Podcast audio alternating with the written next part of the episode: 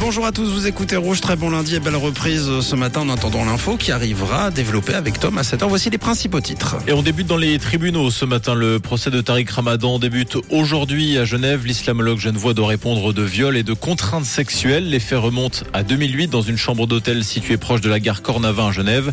Tariq Ramadan qui conteste tous les faits qui lui sont reprochés.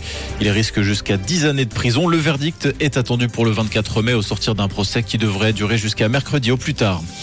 Les Suisses volent de plus en plus dans les magasins. L'an dernier, près de 20 000 vols à l'étalage ont été enregistrés dans les commerces suisses par la police. C'est 20% de plus que l'année précédente. Le contexte inflationniste pourrait expliquer la hausse de la fauche qui se produit surtout aux caisses rapides. La viande et l'électronique sont les produits prisés par les voleurs. Et puis en Turquie, c'est un second tour qui se profile lors de ces élections présidentielles. Le président sortant, Recep Tayyip Erdogan, serait au coude à coude avec son adversaire Kemal Kılıçdaroğlu et sous la barre des 50%.